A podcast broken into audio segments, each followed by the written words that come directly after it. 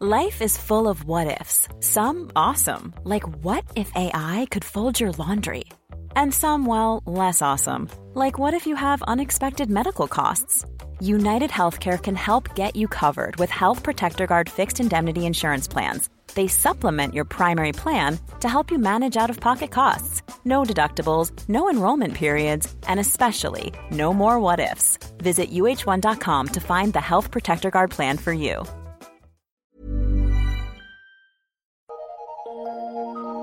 Eu sou Mário Persona e essas são as respostas que eu dei aos que me perguntaram sobre a Bíblia. Você escreveu perguntando como foi minha conversão. Eu não tive o privilégio de conhecer o caminho, o evangelho puro na minha infância. Eu, claro que eu ouvia falar de Jesus na missa. Minha mãe sempre procurou me guiar dentro daquilo que ela conhecia, ou seja, do catolicismo. Uh, depois ela passou também a se converter e, e a congregar somente ao nome do Senhor. Em 1974, eu comecei a ler o Testamento, aconselhado por um amigo da República onde eu morava, que era espírita. E até onde eu sei, até hoje ele não se converteu. Mas ele era muito espírita, e era espírita roxo, e aconselhou que eu fosse na rodoviária de São Paulo e comprasse o Novo Testamento. E eu logo me interessei por livros de, de ocultismo, de espiritismo, de filosofia, etc. Em 1975, eu passei a me interessar por alimentação macrobiótica e logo mergulhei na doutrina zen budista. Na minha busca pela perfeição do corpo, ah, eu acabei ficando só pele e osso. Não comia carne, não comia nada industrializado. Fiquei três anos assim. Quando eu achava que eu estava bem equilibrado com o universo, eu, eu tive um princípio de pneumonia e isso me trouxe para a realidade. Porque naquele mesmo, naquela mesma ocasião, eu fiquei sabendo da morte da cantora Tuca, que havia se envolvido também com macrobiótica, e também a morte de um rapaz que era discípulo do cara que era o papa da macrobiótica no Brasil, que morreu de fome, esse rapaz. Seguiu ao pé da letra as instruções, acabou morrendo de fome. Uh, em meio a tudo isso, corria o ano de 1978. E aí um rapaz na faculdade de arquitetura, onde eu estudava, em Santos, começou a me evangelizar.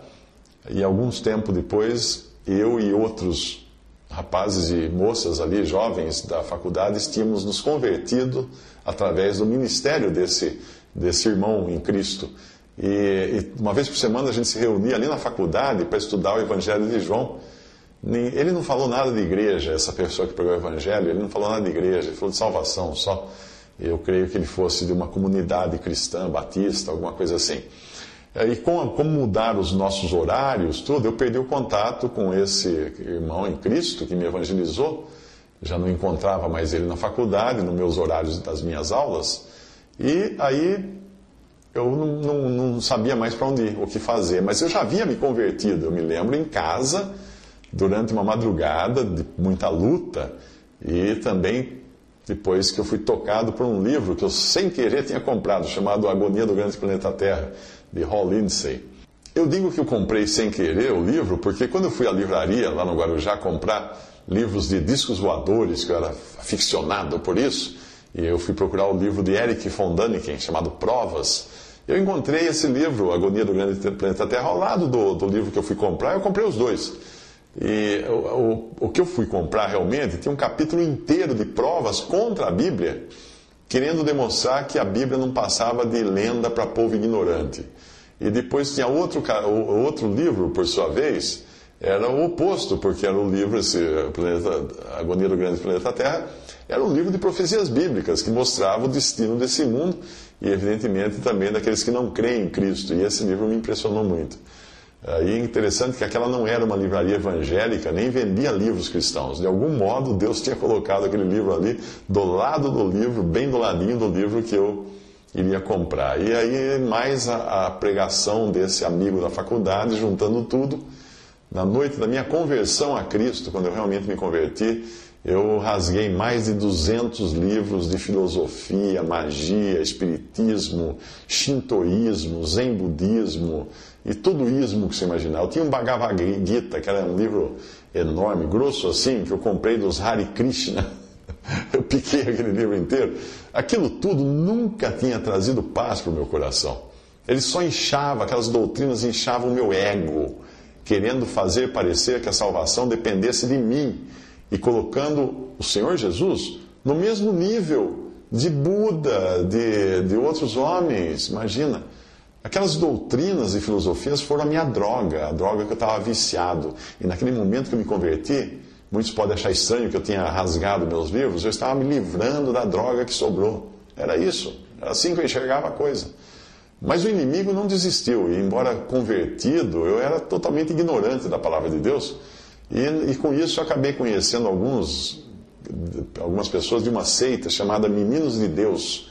Hoje eles mudaram o nome para A Família, de tantas ações que receberam por pedofilia, por abuso de crianças e tudo mais. Na época eles chamavam Meninos de Deus, e eles tentaram me atrair para o grupo deles, e como eu falava inglês, um deles me deu alguma literatura em inglês, mas sem querer ele deu alguma que era de circulação interna e reservada só para os membros do grupo.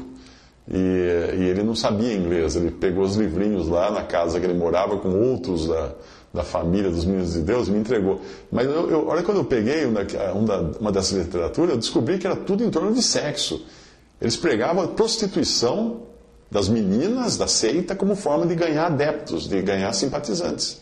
As meninas ofereciam o corpo para homens para poder convencê-los a entrar para a seita ou colaborar ou dar dinheiro para a seita. Uh, fugi desses, graças a Deus.